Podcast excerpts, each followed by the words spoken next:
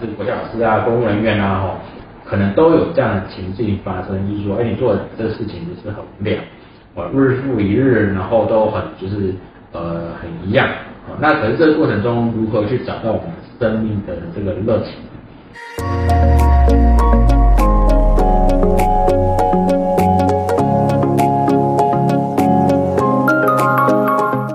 听福袋运来，本节目是结合嘉兴子牙 Sandra 稳健财务军务和谐关系师的共同主持，透过分享真实的个案故事，让你此生福袋运来。你准备接福袋了吗？我们开始喽。我们今天来分享这个案呢，她叫郭小姐，那今年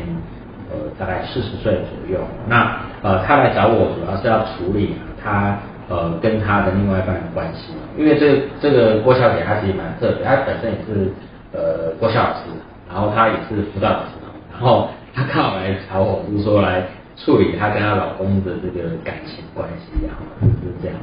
那我想这个在关系上，尤其就是呃，虽然呃她自己是辅导老师嘛，那有时候我们是当事人的话，有时候会比较看不到自己的一些的状态。哦，所以有时候为什么我们说，不管是辅导老师或教练，哦，都会有再去给人家做辅导或教练这样的一个呃机会啊。哦，所以所以有时候是从别人的观点才会比较容易看到自己的问题。那以这个案例来说的话，他因为他是国小老师哦，然后他也是辅导老师。那主要部分是说，其实啊，因为呃这个伙伴他比较稍微比较特别一点，就是之前。呃，在前几集有常提到的高敏哦，高敏感哦，高敏感的这个伙伴，这个伙伴其实也有点高敏感的状态哦。那所以呢，在每次呃，尤其在跟另外一半沟通的时候，有时候他都会比较强调他的感觉、感受的东西的哦。那对于男生来说的话，嗯，说真的，呃，我自己是身为男生哦，当女生跟我讲一些感觉的时候，其实呃，男生听到感觉以后，他有时候并不知道那是什么意。或者说，呃，并不太理解说，那你要跟我讲这感觉的含义是什么？哦，所以这部分的话，其实有时候女生在在表达感觉，或者是有些情绪的这个发泄的时候，其实更重要的是说，要跟对方表达清楚，说，哎，到底自己要的是什么这件事情，哦，这个是蛮重要的哦，因为有时候我们只是情绪上面的表达。并没有真正的可以去把自己心里内在的想法表达出来哦，那这个实际上是呃，这实际上是两回事哦。那那所以有时候有些，所以呃在呃在座的听众也可以稍微观察一下，说哎，平常对啊，我都有在沟通，我都有表达我的情绪，可是为什么对方好像都没有收到？那是不是有时候在沟通过程中，我们的目的性或者说为什么要表达这个情绪的目的哦，并没有讲清楚，这是两回事。哦，那当我们只有纯粹表达自己的情绪的时候，有时候对方真的有时候会觉得不知道你在讲什么，哦，是是这样。所以第一个部分是蛮重要的部分，是说，呃，我想他他实际上他是需要更重要的部分是去表达清楚，哦，就是他的目的，他的这个情绪的目的是什么。那第二部分的话，因为呃，除了这个，因为她主要是跟她老公的这个议题啊，那其实很重要的部分，因为是国小老师，所以其实很重要的是说。呃，国小老师在某程度来说的话，呃，做久了，其实对生命的这个热情都会慢慢的淡掉。哦，所以有一个部分是说，呃，如果你本身是做一个比较单调性的工作，不管是国小老师啊、公务人员啊，哦，可能都有这样的情境发生，就是说，哎，你做的这个事情就是很无聊，哦，日复一日，然后都很就是呃很一样。哦，那可是这个过程中，如何去找到我们生命的这个热情？哦，我想这个是蛮重要的。那这个伙伴后来啊，经过我的这样的一个就是建议，然后他后来也慢慢呃去做一些学习，他后来也去呃做了一些灵性上的探索哦跟学习。哦，我觉得这是蛮不容易的，因为一般来说的话，以辅导老师他是算本科系，那今天他走上这个灵性的学习，其实他其实也跳脱了。呃，原本呃学校所赋予的这种心理的这个框架，呃，进入到下一个领域去做一些学习啊。那这个过程中，他也慢慢找到自己的热情，因为他其实他的那个呃美术的天赋也不错，所以他其实慢慢在教大家所谓的呃缠绕画啊，就是画图这部分，透过画图来让大家有个自我疗愈的感觉，那我觉得这是很重要的，因为他他除了在在教书之外的话，哎，他也让大家就是找到他自己生命的热情。那这件事情呢，其实他也会有助于他的这个跟另外一半的关系。为什么？因为当你生命有热情的时候啊，你看另外一半一定是很开心。可是你生命没有热情的时候，你看呢？你看即便看再好再爱的人，你看他呢，你就是会心里就是会不开心。为什么？因为他不开心是自己不开心，跟对方有关。哦，所以我想第二部分的话，他慢慢找到他自己生命热情。所以我想这个也是在就是，如果你是从事一个比较单调性的工作，或者说比较就是自式化的工作的伙伴，你可能要想想说，哎，你工作之外有没有可能可以找到自己生命的一个热情？那这边我就想要请教这个森爽，因为像这个个案它是比较特别一点，就是说他其实他是一个国小生，那。那他现在有在就是呃教人家就做这个这个就是算是呃绘图啊，或者是做那种缠绕画，或者说这样的一个一个活动。那某个程度来说的话，他的他的起心动念是找到他生命的热情。那可是就公务人员的话，其实坦白说，就是或者是学校老师，他们退休年龄大概现在就是六十五岁。那可是像人其实又很就是人的寿命又很长。好，那他退休了以后呢，他有没有机会可以？有其他的副业，我应该不说副业，就说退休有没有他其他的可能性？呃，在可以再做一些职职业，或者说可以再多一些收入，或者说他找到他可以从事的事业。哦，那这边的话，深转有没有可以给这样的伙伴？如果万一他就是他现在，因为我们的听众可能大家都是在呃四十岁啊以下，或四十岁以上，这个到五十岁这样的听众。哦，那这样的伙伴，如果他万一他要规划他自己未来退休的时候，有没有给大家一点建议，说，哎，他怎么样来面对他呃退休以后，他有什么技能可以来发展部分？嗯，好，那各位听众，我是 Sandra。假设说你目前你的工作，呃，你你感受到你的你你自己在这份工作已经渐渐凋零了，然后你又不想要。呃，活这样的生活的话，那你你是不是就是说，呃，像这个国小老师，他可能他的工作是比较稳定的收入。那如果不是撇开公务员啊，或者是这种呃老师，其实我觉得老师现在也不是那么的稳定的工作了，因为你毕竟少子化，然后会冲击到很多师资的。因为其实没那么多学生，就不需要这么多老师，而且我们现在有很多呃 AI 可以辅助，所以其实老师的需求会越来越少。那什么东西会需求越来越多？是可能会有新的工作会产生。那这些新的工作会是什么呢？其实我们大家都还不晓得。但是唯一你可以把握的是什么？就是你要保持一个不断学习的心。我觉得这不管是。啊，你到几岁啊？你都要有这个心态这样子。那你有持续的学习，呃，去探索不一样的领域，那你就会从这个领域里面呢，去发现，哎，我对这个东西有兴趣，然后我发现做这件事情可以让我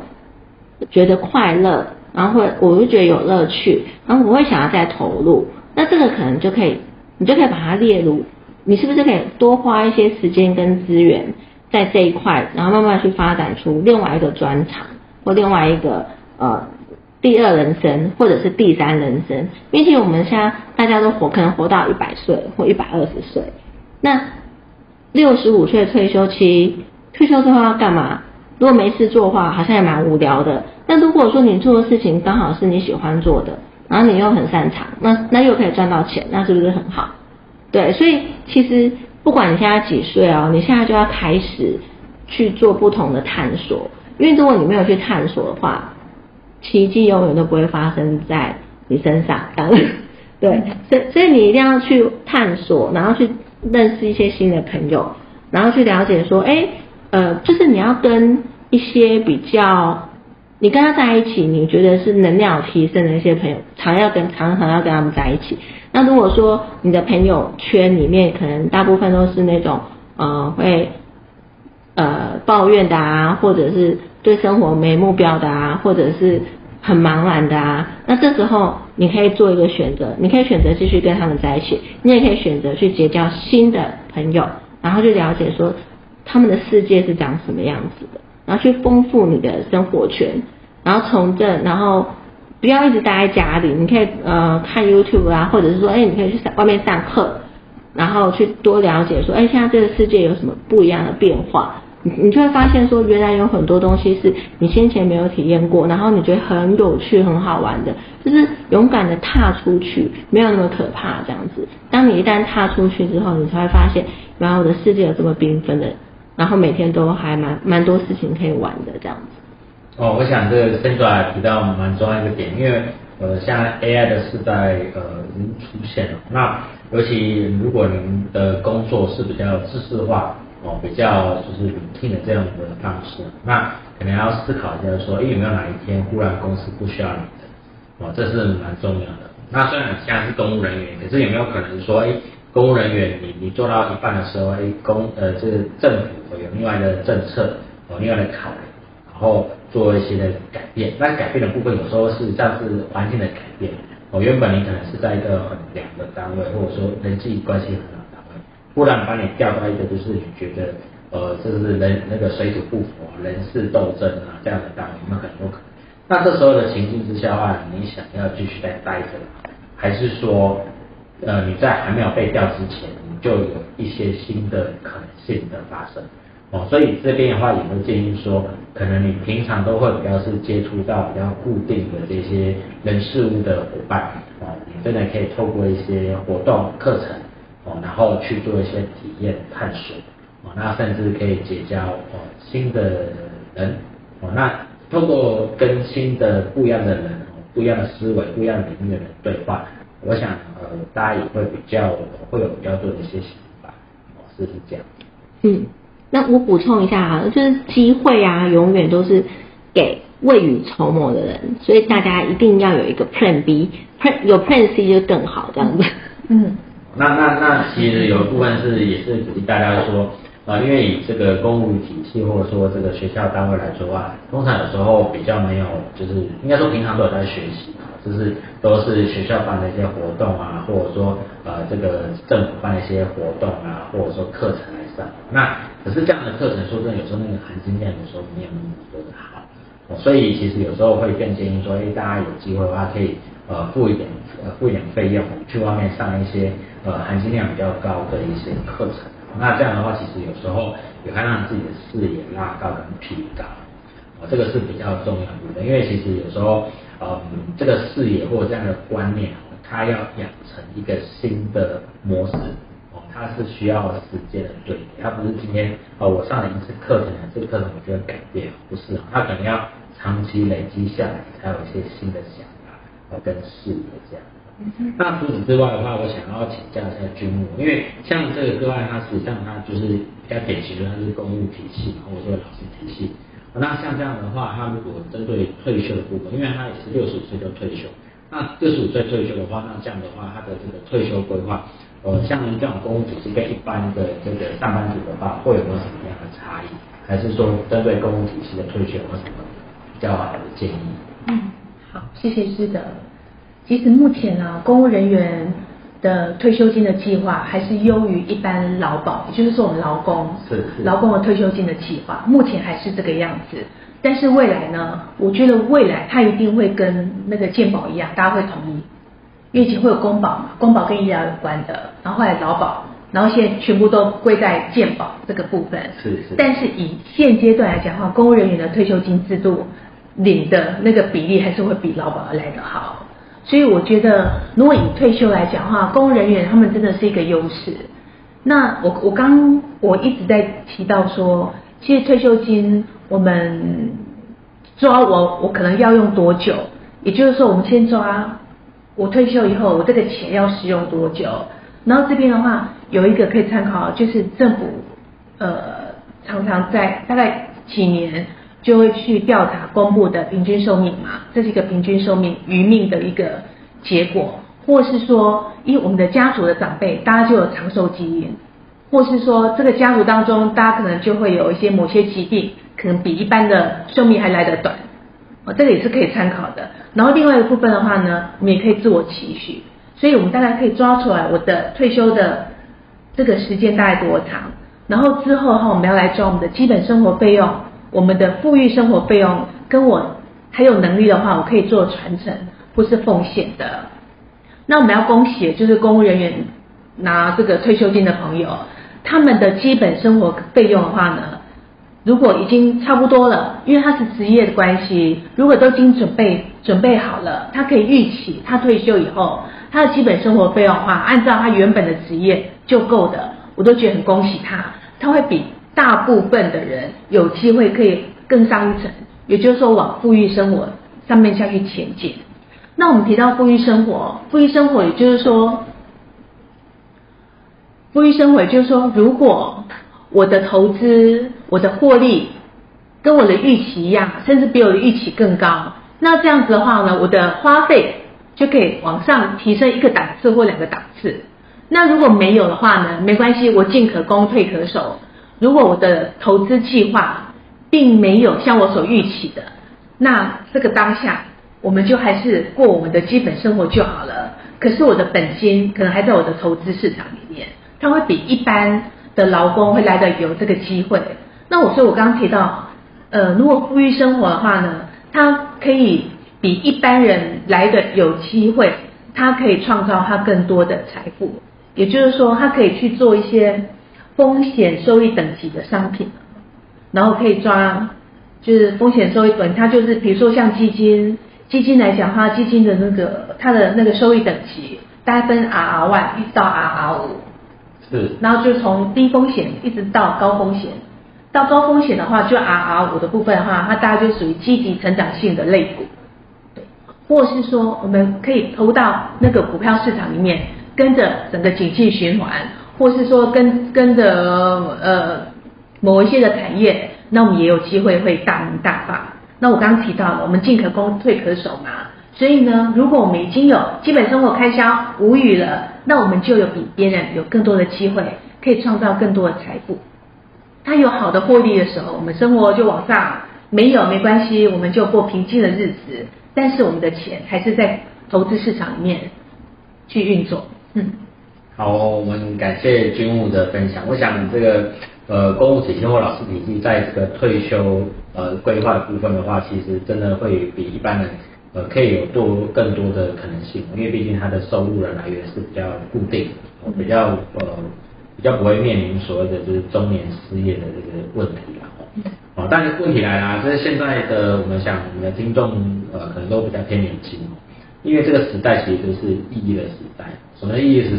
什么叫意义的时代？就是说我们工作可能不是只是为了赚钱，而是说想要有更。不同的呃，就是意义，比如说对工作本身来说要意义才想去做，嗯，呃，所以有没有可能说有有一个公务人员或一个老师，他工作三年五年以后，发现他跟这个系统，因为我个人就是啊，我个人原本就是国学老师，哦，这个师范体系毕业，不务正业然后走到现在哦，但假如说他本身来说，他是呃已经在公务体系这个当老师也做了三五年以后，他想要。呃，就是转到业界来，可能就是说，就是到一般公司上班，因为他想要做一些更有意义的这些工作的时候，那我想要请教沈总，我我想这个你在职业辅导里面也遇过蛮多这样的一个案例，但从公务机关转出来可能稍微比较少一些啊，那也想要听听你意见，说假如说他开始想要追求有意义的这工作，或者说他想要不想要就是就是每天这样的过这样比较。固定式的生活，想要比较挑战的时候，那这样的伙伴，他对他来说，你会给他一个什么样的建议？嗯，好，那假设说，嗯，听众你们是在公务体系的话，因为其实我身旁刚好有这些朋友这样，那你们的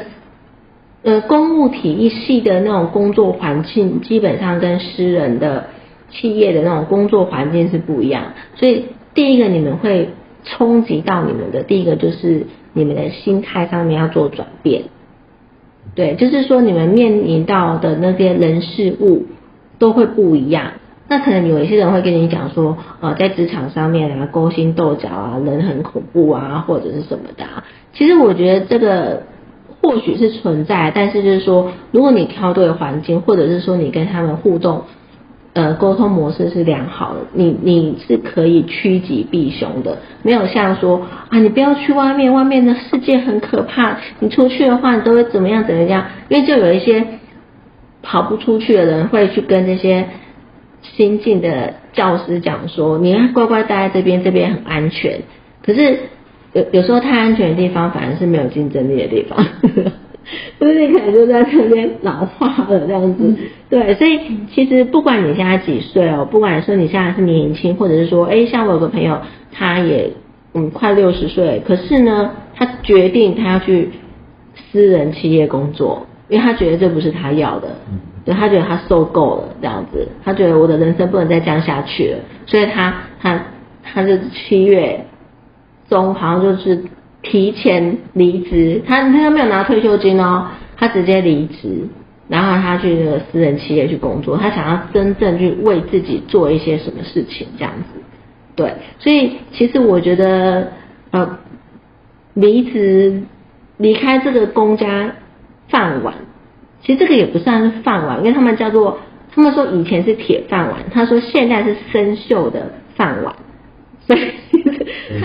生锈的饭碗，所以其实已经生锈了，没有像以前说哦这很好啊或者什么。假设说你真的觉得说这样的环境底下呢，你是有危险性的，那我会建议你，你可以慢慢的先布局，因为你要面临到就是说，第一个就是心态上面要做调整，然后再来的话，你技能也要重新做调整。不然你出去的话，你就会面临到说你就跟不上，或者是落后啊，或者是你会觉得好像我跟他们是不同世界。那你倒不如就是花一些时间提前去助跑，然后去暖身，然后真的等你呃换到业界的时候，你才会不会觉得说哎那个呃违和感那么的大这样子。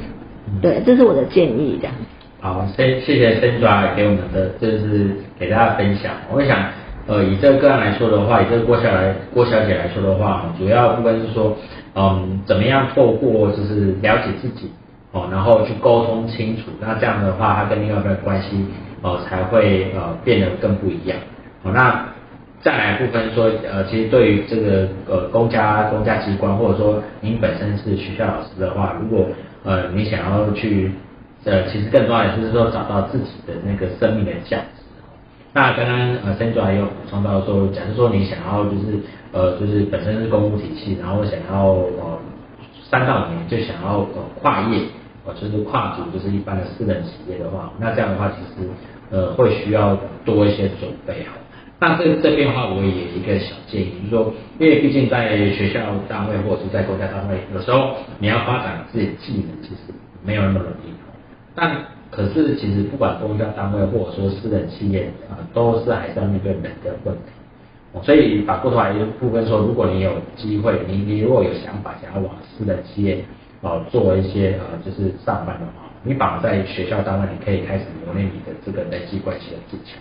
因为这些东西是带不走的，而且它是可以立即转化成你在企业上面做一些应用的部分。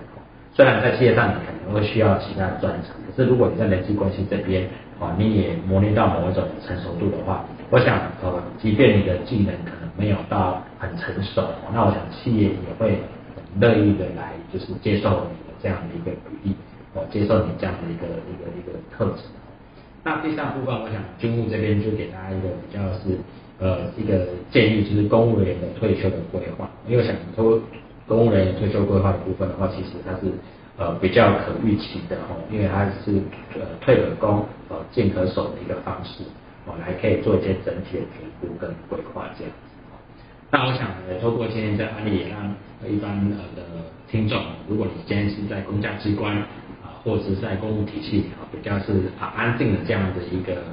这个伙伴呢，也可以有一个新的想法哦，新的可能性。